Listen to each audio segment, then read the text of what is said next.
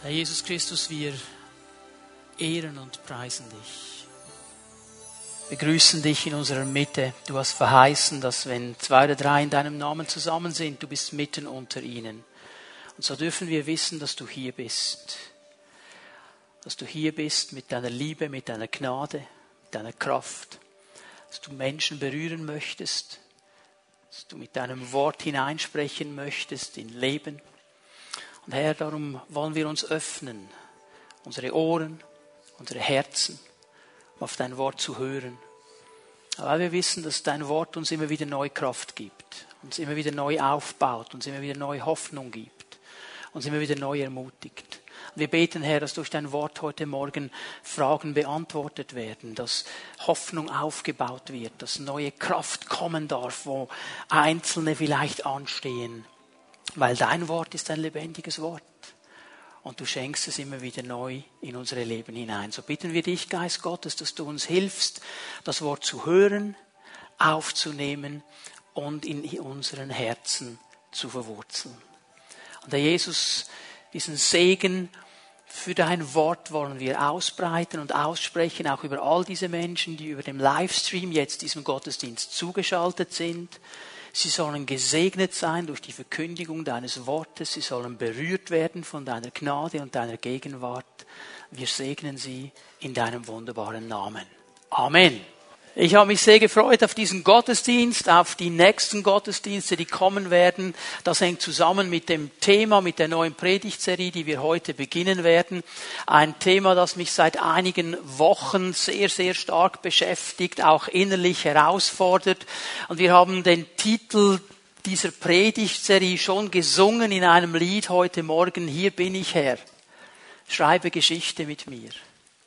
Hier bin ich Herr schreibe Geschichte mit mir. Wir vergessen manchmal, dass Geschichte immer Gottes Geschichte ist. Wir haben in der Schule wahrscheinlich alle von uns irgendwie einen gewissen Geschichtsablauf gelernt. Wir wissen, das ist mal geschehen, das ist mal geschehen, das ist mal geschehen.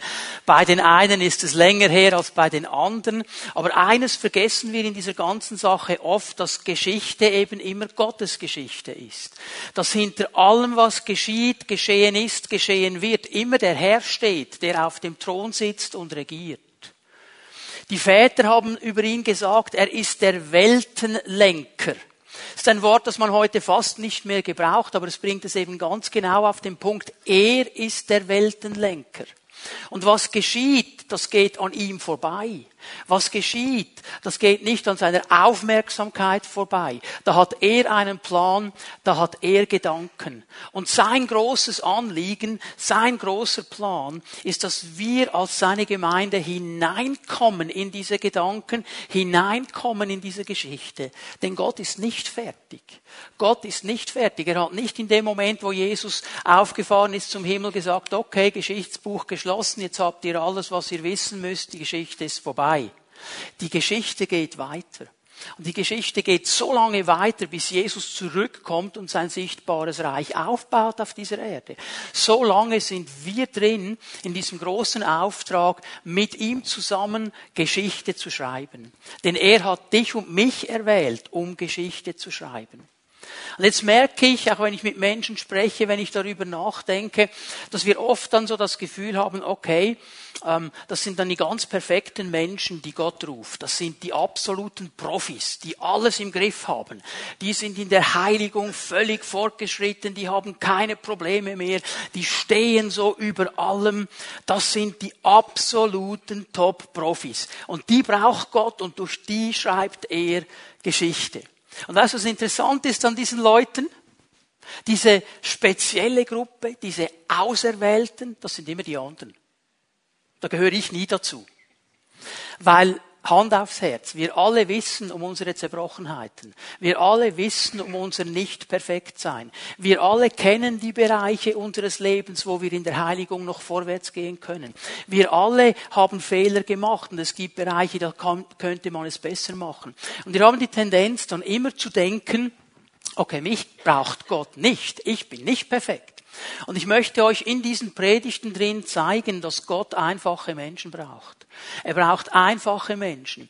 Menschen, die noch Fehler machen. Menschen, die nicht perfekt sind. Menschen, die noch nicht alles gecheckt haben. Menschen aber, die eine Entscheidung getroffen haben. Und ich sage dir jetzt schon, das ist der Schlüssel, um den es dem Herrn geht. Dass es Menschen sind, die sagen, Herr, trotz all meinen Fehlern, trotz all meinem Unperfektsein, trotz all meiner Zerbrochenheit, trotz all den Dingen in meinem Leben, die noch nicht gut sind, hier bin ich.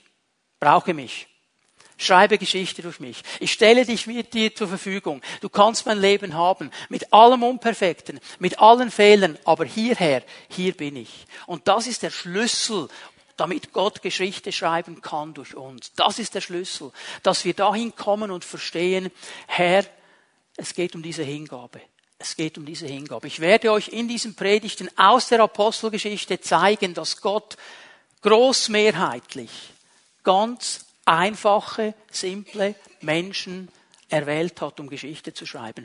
Menschen, von denen die Gesellschaft vielleicht oft gesagt hat, kann man den überhaupt brauchen? Kann man mit dem überhaupt etwas machen? Der hat ja nicht mal eine Ausbildung. Was kann der schon? Menschen, die vielleicht nie erwählt worden wären von anderen. Aber Gott hat das Herz gesehen. Und Gott hat die Bereitschaft gesehen. Und Gott hat gesagt, das ist es, was ich brauche. Und hat mit diesen Menschen Geschichte geschrieben. Ich möchte in dieser ersten Predigt ganz kurz in meiner Einleitung erklären, warum die Apostelgeschichte, warum nehme ich diese ähm, Lebensbilder aus der Apostelgeschichte. Drei Gründe die wichtig sind, auch für die Einordnung der Apostelgeschichte. Einmal die Apostelgeschichte beschreibt uns den Anfang des Wirkens Jesus durch seine Gemeinde. Du kannst Apostelgeschichte 1, Vers 1 aufschlagen. Und hier lesen wir etwas Interessantes. Im ersten Teil meines Berichtes, verehrter Theophilus, habe ich über alles geschrieben, was Jesus getan und gelehrt hat von seinem ersten Auftreten an. So, neue Genfer Übersetzung. Ich werde gleich ein bisschen genauer erklären, um was es hier geht. Der Lukas, der diese Apostelgeschichte geschrieben hat, er schreibt sie an einen Theophilus. Theophilus, das heißt Gottlieb, das wäre die deutsche Übersetzung seines Namens. Also der Gottlieb, der bekommt also Post von Lukas und er bekommt diese Post in zwei Teilen. Und ihr hält mal am Anfang des zweiten Teiles Lukas fest, Gottlieb, ich habe dir schon einmal einen Brief geschrieben. Das ist das Lukas-Evangelium. Okay, diese Post hast du von mir bekommen. Und im Lukas-Evangelium habe ich festgehalten, und jetzt sage ich euch, was wörtlich steht im griechischen Text, es ist wichtig, dass ihr das verstehen. Ich habe dir von allem geschrieben, was Jesus angefangen hat zu tun und zu lernen. Ich habe dir im Lukas-Evangelium, lieber Gott, lieb, alles geschrieben, was Jesus angefangen hat, zu tun und zu lehren. Hier sind mir zwei Dinge wichtig. Jesus hat etwas begonnen. Er hat etwas angefangen. Er hat den Startschuss gegeben. Und er hat diesen Startschuss gegeben in Werken und in Lehre. Jesus ist nicht nur gekommen und hat seinen Jüngern gesagt, ihr solltet das so machen, ihr müsst das so machen, das ist die Theorie, so sollte es gehen. Das auch, er hat gelehrt, aber er hat es immer wieder vorgezeigt. Er hat es immer wieder getan. Er hat seine Jünger mit hineingenommen, er hat ihnen erklärt, wie die Dinge laufen sollen, hat sie ihnen aber auch vorgezeigt und dasselbe dann von ihnen erwartet. Und dieser Auftrag Jesu, dieses Werk Jesu weiterzuführen, ist heute Aufgabe der Gemeinde. Jesus hat angefangen. Und als er zum Vater ging, hat er seiner Gemeinde Kraft von Gott verheißen, den Heiligen Geist, und ihnen die Stafette, den Stafettenstab weitergegeben. Er sagt, dieses Werk, das ich begonnen habe, sollt ihr jetzt weiterführen. Ihr sollt Werke tun und ihr sollt Menschen lehren. All das, was ich getan habe, ihr sollt es weiterführen als Gemeinde. Es ist interessant, dass die, offen, oder die, äh, die Apostelgeschichte vielmehr ein offenes Ende hat.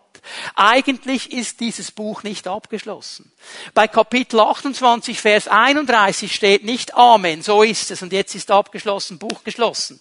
Interessanterweise steht hier etwas ganz, ganz anderes, Vers 31. Es geht hier um Paulus im letzten Vers der Apostelgeschichte. Und von ihm heißt es, er tat es frei und offen und wurde von niemandem daran gehindert. Die Verkündigung des Evangeliums. Der ist in Rom angekommen und jetzt ist er da in Rom und er hat eine totale Freiheit und eine totale Offenheit und niemand hindert ihm, das Evangelium weiterzugeben. So dieses Buch, die Apostelgeschichte, hat ein offenes Ende, weil Gott weiß, dieser Auftrag hört nicht auf, bis ich zurückkomme, bis mein Sohn Jesus Christus zurückkommt. Wir haben denselben Auftrag. Jesus hat ihn begonnen. Wir dürfen ihn weiterführen, bis er zurückkommt. Das zweite, was wichtig ist an der Apostelgeschichte. In der Apostelgeschichte wird uns der Lebensstil der ersten Christen beschrieben. Der Lebensstil möchte hier zwei Dinge ein bisschen auseinanderhalten, die wir leider oft vertauschen. Nämlich den Unterschied zwischen Lebensstil und Imitation. Das ist nicht dasselbe. Lebensstil und Imitation. Ein Lebensstil ist die Kombination von Verhaltensweisen, welche die Art und Lebensführung prägen. Die Kombination von Verhaltensweisen. Da sind Entscheidungen in meinem Herzen getroffen worden, da sind Ausrichtungen getroffen worden und das zeigt sich dann in der Art und Weise, wie ich lebe. Eine Imitation bedeutet einfach, ich schaue hin, wie er es macht und ich mache es einfach nach. Ich kopiere es einfach. Die Imitation fragt wie. Wie macht er das? Und ich mache es einfach nach. Da muss mein Herz nicht dabei sein, da muss meine Überzeugung nicht dabei sein. Ich kann es einfach kopieren. Gefällt mir, wie die Engländer und Amerikaner das oft sagen, Monkey sees and Monkey does. Der Affe sieht's, der Affe macht's nach. Muss kein Herz dabei sein. Und oft haben wir das Gefühl als Christen, wir müssen einfach imitieren, was die gemacht haben und dann kommt der Segen und vergessen aber, dass es um viel, viel mehr geht, nämlich um mein Herz, um meine Verhaltensweisen, um meine Motivation. Es geht nicht darum, einfach nachzumachen, was da steht. Ich meine, du kannst sagen mit deiner Hauszelle, okay Leute, am nächsten Dienstag oder nächsten Mittwoch, wann immer wir uns treffen, wir werden wortwörtlich das Gebet aus Apostelgeschichte 4 nachbeten. Wir beten es wortwörtlich nach. Und wenn wir es wortwörtlich nachgebetet haben, wird die Erde beben. So wie es damals geschehen ist. Wir machen es wortwörtlich, wir imitieren es und die Erde bebt. Ich kann euch sagen, ich habe dieses Gebet schon ein paar Mal wortwörtlich gebetet. Bis jetzt hat die Erde noch nie gebebt weil es um viel mehr geht, als einfach um die Worte zu wiederholen. Wie wir dann sehen werden, steht hinter diesem Gebet ein Lebensstil, eine Herzenshaltung, eine Motivation. Die kann ich nur versuchen aufzunehmen und umzusetzen. Die kann ich nicht kopieren. Es geht hier um einen Lebensstil. Es geht darum, dass wir hineinschauen in diese Apostelgeschichte und uns viel mehr fragen, hey, warum haben die das so gemacht? Was war ihre Herzensmotivation? Was hat sie dazu gebracht? Denn wenn wir einfach imitieren, imitieren, wenn wir einfach kopieren, dann stehen wir in der Gefahr, in eine religiöse Gesetzlichkeit hineinzukommen. Du musst einfach nur alles richtig machen und dann ist dann schon gut. Wo ist das Herz? Das ist für unseren Herrn eben das Wichtigste. Und das Dritte, das ich euch zeigen möchte, auch ein Geschichtsbuch, wie es die Apostelgeschichte ist ist ein absolut wichtiger Punkt, um etwas zu lernen. 2. Timotheus 3, Vers 16 schlagen wir mal auf miteinander. 2. Timotheus 3, Vers 16. Ganz, ganz wichtig, was hier steht. Alles, was in der Schrift steht. Alles. Auch das, was wir im ersten Moment nicht nachvollziehen können, auch die Geschlechtsregister, alles. Alles, was in diesem Buch der Bibel steht, ist von Gottes Geist eingegeben, von Gott inspiriert. Im Griechen steht hier von Gott gehaucht. Die Quelle ist Gott. Dieses Wort kommt von Gott. Und weil dieses Wort von Gott inspiriert ist und die Menschen aufgeschrieben haben, zu was sie inspiriert worden sind, ist dementsprechend groß auch der Nutzen der Schrift. Das ist nicht einfach irgendein Wort, das einer mal geschrieben hat. Das ist Wort Gottes, das von Gott inspiriert worden ist und ausgegangen ist. Und darum hat es einen großen Nutzen. Und jetzt erklärt Paulus, was dieser Nutzen ist. Die Schrift unterrichtet in der Wahrheit, deckt Schuld auf, bringt auf den richtigen Weg und erzieht zu einem Leben nach Gottes Willen. So ist also der, der Gott gehört und ihm dient, mit Hilfe der Schrift allen Anforderungen gewachsen. Er ist durch sie dafür ausgerüstet, alles zu tun, was gut und was richtig ist. Jedes einzelne Buch, auch dieses Geschichtsbuch der Apostelgeschichte, ist nützlich für uns. Wir werden gelehrt in der Wahrheit, wir werden erzogen, die Wege Gottes zu gehen, wir werden dahin gebracht, dass wir verstehen, was Gottes Gedanken sind. Darum schauen wir in dieses Buch hinein und lernen aus diesem Buch ganz, ganz wichtige Dinge. Und das Aller, Allerwichtigste, ich betone das immer und immer wieder, in diesem Buch begegnen uns ganz normale Menschen ganz einfache Menschen, ganz simple Menschen, die aber eine Entscheidung getroffen haben. Sie haben die Entscheidung getroffen zu sagen, hier bin ich Herr. Es sind Menschen, die die Entscheidung getroffen haben, Herr, wir wollen die Kraft deines Geistes erleben, so wie du es verheißen hast. Wir wollen diese Erfüllung mit deinem Geist erleben. Und weil diese Erfüllung dann gekommen ist am Pfingsttag, auch das werden wir dann noch sehen, weil diese äh, Erfüllung mit dem Heiligen Geist gekommen ist, ist etwas ganz Gewaltiges geschehen in diesen Menschen. Jetzt pass gut auf. Durch diese Erfüllung mit dem Heiligen Geist sind die nicht zu geistlichen Terroristen geworden die dann herumgegangen sind und alle abgeknallt haben mit dem Wort Gottes. Sie sind auch nicht zu irgendwelchen abgedrehten Übercharismatikern geworden, die dauernd irgendwo gekreist sind, so in einem obergeistlich charismatischen Bereich. Ich bin im Geist, Bruder, ich bin im Geist, aber keiner versteht, was du da oben machst. Was ist passiert? Ich sage dir, was passiert ist. Es sind Menschen, die in der Kraft des Geistes gegangen sind und wo sie hingekommen sind, wo sie hingekommen sind, wurden die Gedanken Gottes sichtbar, weil der Geist in ihnen gelebt hat. Wo sie hingekommen ist, sind, haben sie das, was Gott möchte, groß gemacht, weil sie erfüllt waren mit dem Heiligen Geist. Sie sind eine Gefahr für die Dunkelheit, denn überall, wo sie hinkommen, auch heute noch, wird das Licht Gottes aufstrahlen. Hör mal, es hat nichts zu tun mit dir und mir. Wir sind nicht so tolle Leuchten, dass die Dunkelheit sich fürchten würde vor uns. Aber in uns lebt der Heilige Geist. Wir sind das Licht der Welt, weil er in uns lebt. Und darum sind wir eine Gefahr für die Dunkelheit. Und darum reagiert die Dunkelheit, wenn wir erfüllt mit dem Heiligen Geist kommen.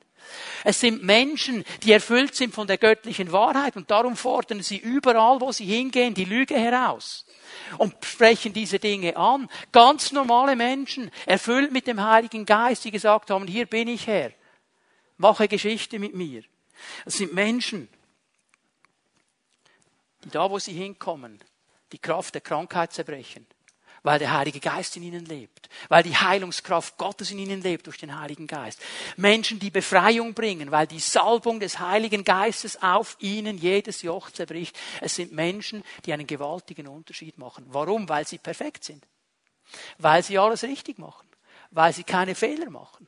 Überhaupt nicht. Wir werden sehen, diese Menschen waren gar nicht perfekt. Aber eine Entscheidung haben sie getroffen. Sie haben immer wieder gesagt, hier bin ich Herr. Mit all meiner Zerbrochenheit, mit all meinem Unperfekten, mit all meinen Fehlern, mit all meinen Nackis, mit all meinen Charakterschwächen. Hier bin ich. Herr, ich gebe dir mein Leben. Schreibe Geschichte mit mir. Und Gott kommt und er schreibt. Wisst ihr, was mir gefällt? Dieser Spruch. Gott schreibt auch auf krummen Linien gerade. Weil er eben schreibt, weil er eben kommt. Aber es braucht diesen Schlüssel. Hier bin ich Herr. Ich möchte euch in diesem ersten Kapitel der Apostelgeschichte heute Morgen drei Kennzeichen dieser einfachen Menschen zeigen. Das sind ganz einfache Kennzeichen, die wir im ersten Kapitel sehen, aber sie sind so wichtig. Und das erste Kennzeichen, das ich sehe, ist, dass diese einfachen Menschen auf die Verheißung Jesu warten. Warten ist das wichtige Stichwort. Einfache Menschen warten auf die Verheißung Jesu. Du kannst mal zu Vers 13 gehen in Apostelgeschichte 1. Gebt dir kurz den Zusammenhang, bevor wir dann anlesen. Jesus hat seinen Jüngern gesagt, Leute, ihr bleibt in Jerusalem, bis ihr die Kraft aus der Höhe empfangt. Ihr werdet Kraft empfangen, wenn der Heilige Geist auf euch kommt. Ihr werdet getauft werden im Heiligen Geist. Ihr werdet meine Zeugen sein. Solange wartet ihr in Jerusalem. Das war der einfache Auftrag, den Jesus gegeben hat. Einfach warten, bis die Verheißung kommt. Und jetzt lesen wir mal ab Vers 13. In Jerusalem angekommen, gingen sie in den großen Raum im Obergeschoss jenes Hauses, das ihnen schon bisher als Treffpunkt gedient hatte und wo sie von jetzt an ständig zusammenkamen. Petrus, Johannes, Jakobus und Andreas, Philippus und Thomas, Bartholomäus und Matthäus, Jakobus, der Sohn des Alphaeus, Simon der Zelot und Judas, der Sohn des Jakobus. Das sind die elf Jünger, die übrig geblieben sind. Judas war da nicht mehr dabei, die waren mal da. Vers 14. Sie alle beteten anhaltend und einmütig miteinander. Auch eine Gruppe von Frauen war dabei. Unter ihnen Maria, die Mutter von Jesus. Jesu Brüder gehörten ebenfalls dazu. Also hier wird die Gruppe noch ein bisschen erweitert. Und jetzt schau mal Vers 15. An einem dieser Tage trat Petrus vor die Versammelten. Es waren etwa 120 Personen zusammenkommen gekommen. Das ist mal der wichtige Punkt hier. 120 Personen. Also wir reden hier von einer Gruppe von 120 Personen. Im griechischen Text steht, es sind Geschwister Jesu, das heißt, sie sind Nachfolger Jesu. Es sind Menschen, die ihr Herz geöffnet haben, gesagt haben, Jesus, du bist mein Herr. Ich will, dass du mir vergibst, dass du mir meine Sünden vergibst. Ich will dein Kind sein. Und darum sind sie Geschwister Jesu, darum sind sie Nachfolger Jesu. 120. Jetzt mache ich mal ein kleines Timeout. Das ist ja der zweite Bericht, den Lukas geschrieben hat. Wenn er im ersten Bericht geschrieben hat, was Jesus angefangen hat zu tun und zu lehren, dann interessiert mich extrem, was da drin steht. Und wenn ich ein bisschen da herumschaue in diesem ersten Bericht, dann stelle ich fest, dass es ganz große Menschenmengen waren, die Jesus nachgefolgt sind. Einmal waren es 4000. Jesus hat sie noch, äh, hat ihn noch äh, verköstigt. Einmal waren es 5000. Jesus hat sie verköstigt. Die waren da, die haben zugehört, die waren begeistert von Jesus, die haben die Zeichen und die Wunder gesehen, die waren erstaunt von der Lehre. Das waren Menschen, die gesagt haben, boah, das ist der Mann, das ist der Rabbi, das ist der Messias, das ist er. Nachdem er gestorben ist am Kreuz, auferstanden ist, sagt uns Paulus in 1. Korinther 15, Vers 6, dass der auferstandene Jesus, der auferstandene Jesus, zu einem Moment 500 Leuten gemeinsam erschienen ist. Da war eine Versammlung, 500 Leute waren da und der auferstandene Jesus war auch da. Also Paulus sagt nicht, das war der Reihe nach, sondern die waren alle da. Und Jesus hat ja in dieser Zeit eine Sache betont wartet, wartet, bleibt in Jerusalem, wartet, ihr werdet Kraft bekommen, ihr könnt dann loslegen, Leute, wartet, wartet, wartet. Die große Frage, die sich mir stellt, wo sind die 380 anderen? Wo ist diese große Masse? Und ich stelle fest, damals wie heute sind es wenige, die sich auf das einlassen, was Jesus sagt die sagen, Herr, komme, was da wolle. Ich warte auf die Verheißung. Vielleicht sind die 500 miteinander gestartet und gesagt, cool, wir werden Kraft empfangen. Yeah, so cool, wir warten. Halleluja. Dann haben sie gebetet miteinander. Und nach zwei Tagen hat der Erste gesagt, du gehst jetzt noch lang. Wie lange müssen wir noch warten? Und nach drei Tagen hat er gesagt, jetzt stinkt's mir. Und die Ersten sind losgezottelt. Zwei Wochen später geht nochmal eine Gruppe. Also zwei Wochen, Jesus, also mehr kannst du nicht erwarten von uns, oder? Wisst ihr, die Jünger, die wussten nicht, wie lange das es geht. Jesus hat nicht gesagt, wartet sechs Tage, wartet sechs Wochen, wartet sechs Monate, wartet sechs Jahre. Er hat einfach gesagt, wartet. Das hätte eine Woche sein können, das hätte zehn Jahre sein können. Das wussten sie nicht. Aber diese einfachen Menschen, die haben eine Entscheidung getroffen. Die haben gesagt, wir werden warten. Egal wie lange das es geht, wir werden warten, bis die Verheißung kommt. Einfache Menschen, die gesagt haben, hier bin ich Herr, schreibe Geschichte mit mir, sie sind bereit zu warten. Sie sind bereit, die Verheißung nicht zu hinterfragen, sondern im Glauben zu tragen, bis sie kommt. Sie sind bereit zu warten, bis es kommt. Und wenn es 25 Jahre geht. Und weißt du, ich stelle fest, je länger das es geht, desto schwieriger wird es. Aber hier sehe ich etwas, nämlich die Kraft von Gemeinschaft, dass diese 120 eben zusammenblieben und einander ermutigt haben. Ich kann mir vorstellen, dass vielleicht der eine einen Durchhänger hat und sagt, hey, geht's jetzt noch lange, jetzt kann ich dann bald nicht mehr. Und der andere hat gesagt, komm, wir halten fest, Jesus hat's gesagt und wenn es Jesus gesagt hat, dann kommt's. Und am nächsten Tag hatte der andere vielleicht einen Durchhänger. Und so haben sie sich gegenseitig immer wieder aufgebaut, immer wieder aufgerichtet. Hey, darum ist es wichtig, dass wir zusammenkommen als Gemeinde Den Herrn feiern, den Herrn preisen, einander ermutigen. Darum ist es wichtig, dass wir uns treffen in den Häusern, damit wir uns gegenseitig das Feuer am Leben erhalten. Das habe ich nicht gesagt, jetzt sollst du deinen Bruder anzünden aber das Feuer am Leben halten. Und da braucht es diese Ermutigung. Jeder von uns hängt mal durch. Jeder von uns hat mal so eine schwache Phase. Aber wenn dann der Bruder kommt und er sagt, komm, wir bleiben da dran, komm, wir packen das, dann können wir einander ermutigen. Darum geht es. Schau mal, es braucht nur diese eine Entscheidung. Hier bin ich Herr. Schreibe Geschichte mit mir und ich werde warten bis die Verheißung kommt. Was hat er zu dir gesagt über deine Familie? Über deine Ehe, über deinen Ehepartner, der noch kommen wird, weil er noch nicht da ist im Moment. Was hat er gesagt über deine berufliche Situation? Was hat er gesagt über deine gesundheitliche Situation? Was hat er an Verheißung ausgesprochen über deinem Leben? Bleibst du dran? Bleibst du dran?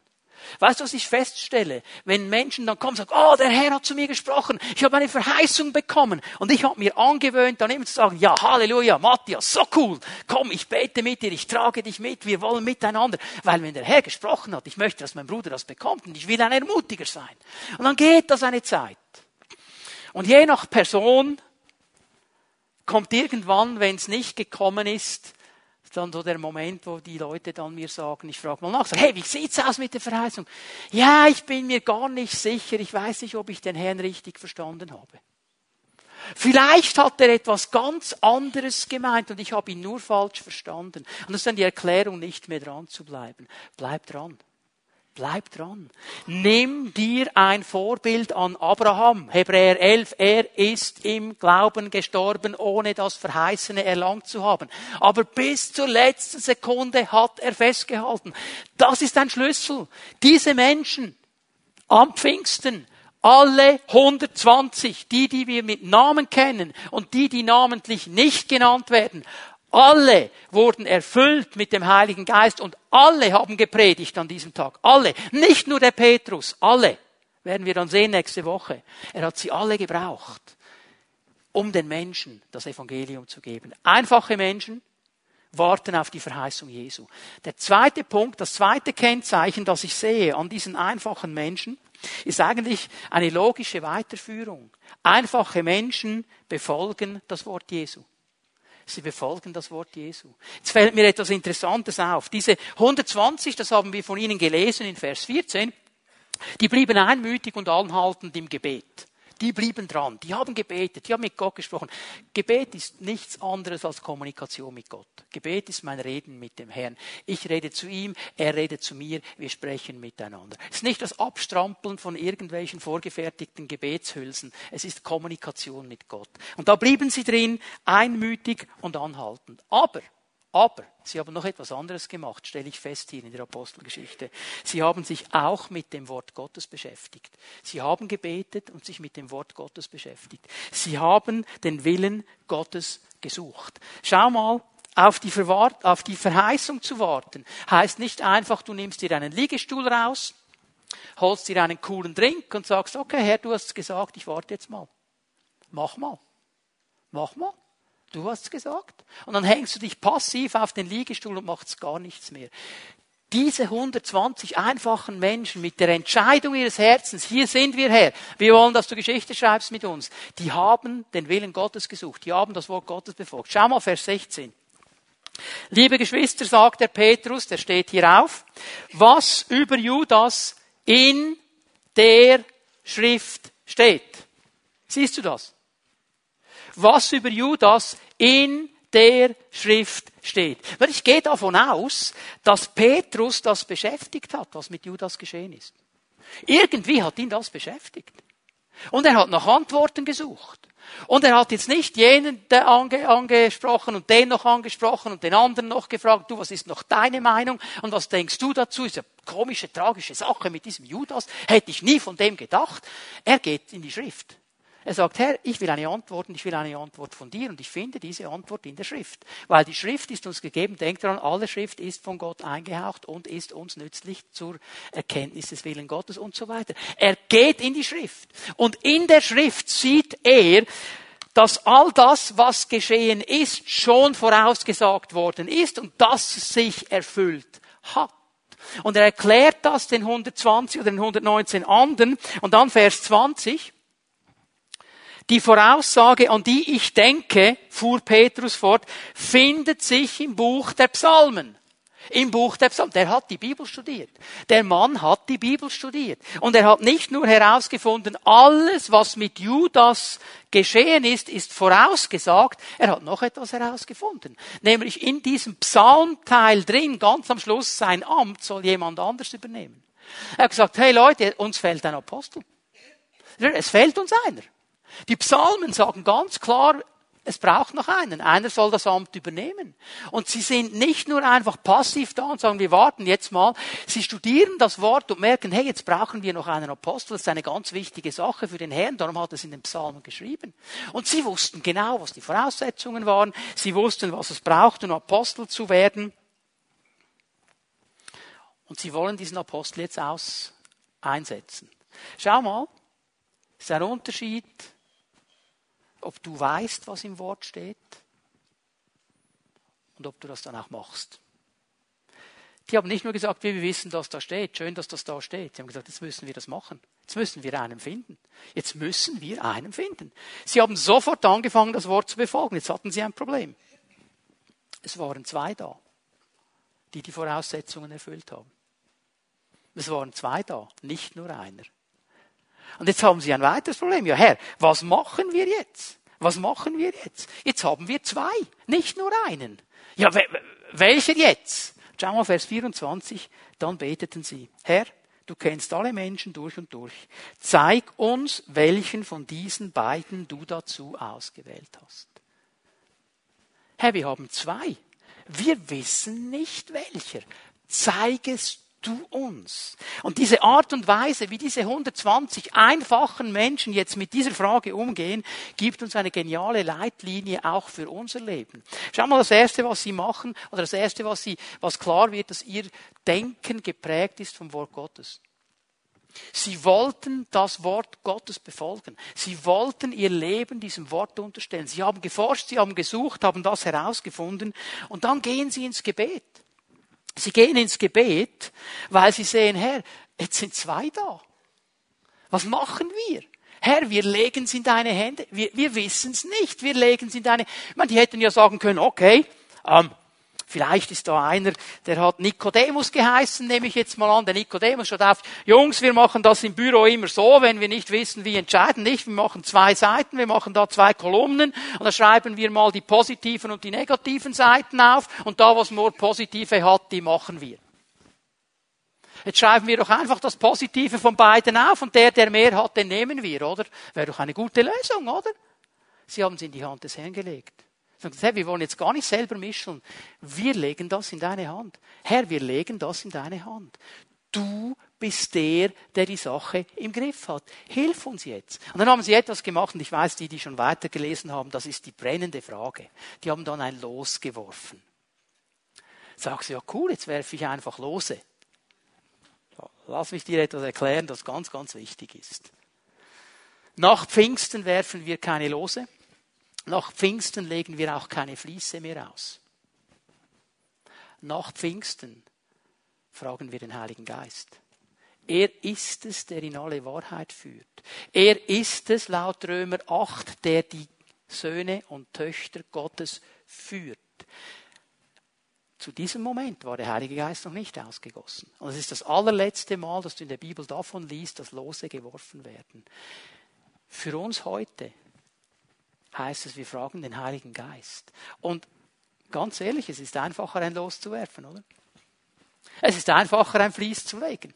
Dann weiß man auch, wer schuld ist, wenn es nicht funktioniert. Es braucht Geduld, es braucht Glauben, es braucht Hingabe, es braucht auch diese innere Demut, zu warten, bis der Heilige Geist gesprochen hat. Das ist der große Unterschied. Sie legen es in die Hand des Herrn. Und der Herr führt sie. Und weißt du, was interessant ist? Sie sagen nicht, okay, jetzt werden wir passiv, sondern sie gehen einfach vorwärts. Sie gehen einfach vorwärts. Im Vertrauen, dass der Herr alles in der Hand hält. Sie gehen einfach mutig die nächsten Schritte. Und der Herr hat ihnen das alles gezeigt. Und ich möchte dich ermutigen heute Morgen. Fang an, Schritte zu tun. Fang an, wenn er dir in dein, in seinem Wort einen nächsten Schritt zeigt, dann mach den einfach. Bitte leg mal die Schweizer Mentalität auf die Seite, die sagt, ich bewege mich erst, wenn ich die nächsten zehn Kilometer sehe. Mach einfach mal den nächsten Schritt. Schau mal, ein Schiff, das im Hafen liegt, kannst du nicht bewegen, wenn es verankert ist und da liegt. Du kannst den ganzen Tag am Steuerruder herumdrehen, das Teil wird sich nicht bewegen. Aber in dem Moment, wo es ein bisschen Fahrt aufnimmt, kannst du drehen. Weißt du was? So macht's der Heilige Geist. Wenn wir uns bewegen, fängt er an zu justieren, fängt er an zu führen. Wenn wir uns nicht bewegen. Ich glaube, viele Christen erleben das nicht, weil sie ganz einfach sich nicht bewegen, weil sie einfach stehen bleiben, weil sie nicht den Glaubensmut haben, mal einen Schritt zu machen. Und hör mal, ich sag dir eines, der pfeift dich zurück, bevor du über den Abgrund gehst. Aber hab doch mal den Mut. Und auch hier sehe ich wieder die Kraft der Gemeinschaft, wie wir uns einander ermutigen können. Einfache Menschen wissen, dass sie Hilfe brauchen. Sie wissen, dass sie es nicht alleine können. Sie wissen, dass sie Brüder und Schwestern brauchen. Sie wissen, dass sie diese Führung brauchen. Und darum richten sie sich aus. Und so oft kommt Führung und Bestätigung eben durch meine Geschwister, weil sie sagen, hey, das empfinde ich richtig, komm, wir beten miteinander. Und sie ermutigen und gehen mit dir diesen Weg. Weg. Einfache Menschen warten auf die Verheißung Jesu und sie befolgen das Wort Gottes. Und so kann Gott mit ihnen Geschichte schreiben. Den letzten Punkt möchte ich euch zeigen. Das ist die Zusammenfassung eigentlich schon auch für heute Morgen. Einfache Menschen leben unter der Herrschaft Jesu. Sie leben unter der Herrschaft Jesu. Das ist die Zusammenfassung der Haltung dieser Menschen. Aber die haben eines verstanden, diese 120. Sie haben verstanden, Jesus ist der Herr. Alles, alles, was für unser Leben gut und wichtig ist, alles, was Frucht bringen wird, kommt von ihm. Er ist der Herr. Sie haben sich völlig dieser Herrschaft Jesu unterstellt. Es sind eigentlich zwei Dinge, die sie verstanden haben. Das müssen einfache Menschen auch heute noch verstehen. Das erste ist ganz einfach, Jesus ist der Herr. Und das zweite, Jesus ist der Herr, der zurückkommen wird. Weil dann haben wir nämlich eine Hoffnung, dann haben wir ein Ziel, dann haben wir eine Ausrichtung. Er ist nicht einfach nur der Herr, er kommt zurück. Irgendwann kommt er zurück. Jetzt möchte ich mit euch noch einmal hineinlesen hier in diesen bekannten Vers aus Apostelgeschichte 1, Vers 11. Und bevor ich das lese, stellt euch mal die Situation vor. Jesus sagt zu seinen jungen Jungs, wir gehen hinaus an den Ölberg. Die haben da miteinander diese Wanderschaft aufgenommen. Man weiß ja nicht genau, wo in Jerusalem dieses Obergemach war. Wisst ihr, es gibt die Leute, die sagen, da war es genau da. Weiß niemand, wo es genau war. Es war in Jerusalem, das wissen wir. So, wir wissen nicht, wie lange die da unterwegs waren, aber eines wissen wir aus den ersten Versen der Apostelgeschichte, dass Jesus jedes Mal, wenn er mit seinen Jüngern zusammen war, er sie gelehrt hat. Und jetzt kommen sie beim Ölberg an, auch das kannten sie. Sie wussten da am Ölberg hat Jesus die große Endzeitrede gepredigt, die in Matthäus 24 steht. Das wussten sie, kannten sie. Und jetzt waren sie da, haben Jesus zugehört und plötzlich, plötzlich, während der spricht, während der redet, was kommen soll, hebt er ab. Und geht nach oben. Und plötzlich ist er weg in den Wolken verschwunden. Stell dir mal das vor. Plötzlich. Bzzz, und jetzt verstehen wir doch das völlig, dass die da gestanden sind. Jetzt kommen die Engel. Vers 11. Ihr Männer von Galiläa, warum steht ihr hier und starrt zum Himmel hinauf? Verstehen wir doch völlig, oder? Verstehen wir doch völlig. Also würden wir nicht starren. Jetzt sagst du, ja, ja, ich würde nicht starren. Wir würden alle, plötzlich hebt er ab, oder? Und wer sieht ihn noch? Siehst du ihn noch? Siehst du ihn noch? Da, schau mal, hinter den Wolken, da, ich sehe noch den Fuß. Wo ist der? Jungs, hört doch auf zu starren. Dieser Jesus, der aus eurer Mitte in den Himmel genommen worden ist, wird wiederkommen. Und zwar auf dieselbe Weise, wie ihr ihn habt gehen sehen. Ganz klare Sache. Hier möchte ich eines erklären, das wichtig ist. Jesus kommt zweimal, sag's mal so. Einmal kam er am Pfingsten in einer anderen Form, nämlich in der Form des Heiligen Geistes und hat Wohnung genommen in den Jüngern. Er hat ihnen gesagt, ich schenke euch, ich schicke euch einen anderen Stellvertreter. Und dieses Wort andere Stellvertreter, die wörtliche Bedeutung ist folgende. Ich komme zurück in einer anderen Form. Der Heilige Geist, das bin eigentlich ich in einer anderen Form der wird nichts anderes sagen, als das ich sage. Er wird nichts anderes wollen, als das ich will. Er wird nichts anderes tun, als das ich tue. Er ist eigentlich ich in einer anderen Form. Ich nehme Wohnung in euch. Das war der erste Moment. Das ist die Kraft, die gekommen ist, damit wir den Dienst tun können. Und darum können wir den Dienst Jesu tun, weil derselbe Geist auch auf Jesus war. Aber dann sagt die Bibel, am Ende der Zeit wird er genauso auf dem Ölberg zurückkommen. Genauso wie er gegangen ist, wird er zurückkommen. Die Bibel ist klar, alttestamentliche Propheten, Offenbarung, völlig klar, Ölberg. Und jetzt keine Panik, oh, habe ich es verpasst? Das wird niemand verpassen. Weil die Bibel sagt, wenn er kommt, wenn er kommt, das wird die ganze Welt sehen. Und die ganze, ich weiß nicht, wie er das macht, er ist Gott, er kann das. Und die ganze Welt wird es mitbekommen. Das wird gewaltig sein. Das wird gewaltig sein. Aber bis dahin gilt, sein Auftrag ist noch nicht ausgeführt. Das, was er uns als Gemeinde aufgetragen hat, hat bis zu diesem Moment, wo er sichtbar auf den Ölberg kommt, Gültigkeit. Und was hat er uns für einen Auftrag gegeben? Es sind eigentlich vier Punkte, die ich herausfiltern kann. Und da möchte ich dir sagen, das sind die Punkte, in denen Gott mit dir Geschichte schreiben möchte, wenn du bereit bist. Der erste ist ganz einfach, bring die gute Botschaft zu allen Menschen.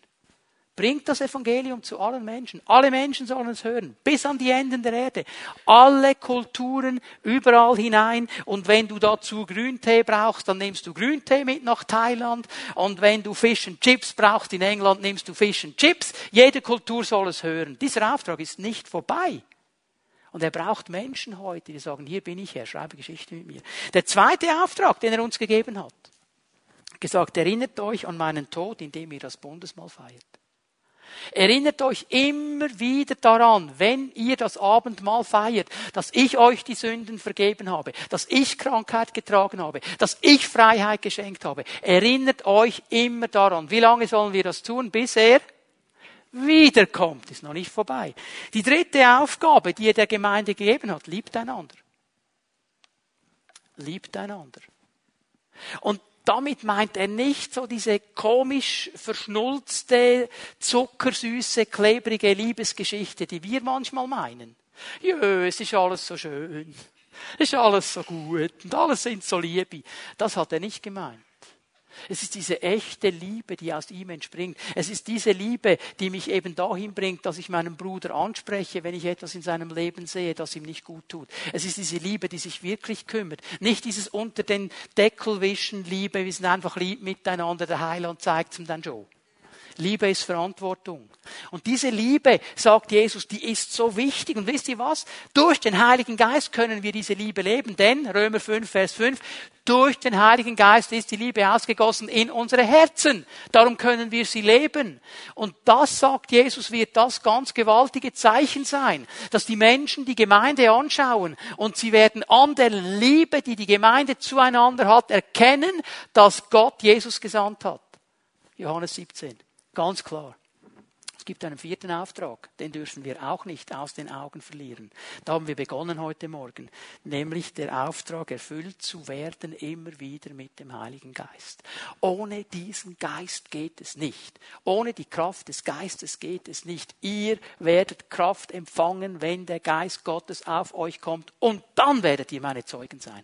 Wenn wir diesen Dienst wahrnehmen wollen, brauchen wir die Erfüllung des Heiligen Geistes. Und diese Aufgaben, die bestehen bis heute. Sie bestehen bis heute. Was machen wir? Was machen wir damit? Starren wir zum Himmel? Es gibt die Spezialisten, die sagen, oh, ich darf das nicht verpassen, wenn der zurückkommt. Ich, ich, ich, ich ziehe um nach Jerusalem baue mein Zelt auf dem Ölberg auf und dann studiere ich jeden Tag die Wolken über dem Ölberg. Ich darf das ja nicht verpassen. Und die drehen sich in all diesen Dingen und sie werden nie praktisch. Sie wissen alles über die 325 verschiedenen Arten, wie Jesus zurückkommen könnte. Aber dass Menschen in die Hölle gehen, das kümmert sie nicht. Sie müssen ja da auf dem Ölberg sein. Und es gibt Leute, die starren und denken immer nur an gestern.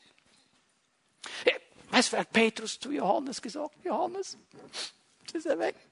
So, kann sich erinnern, am See Genezareth, als er uns diese Fische gegeben hat und wir grilliert haben, die waren so gut.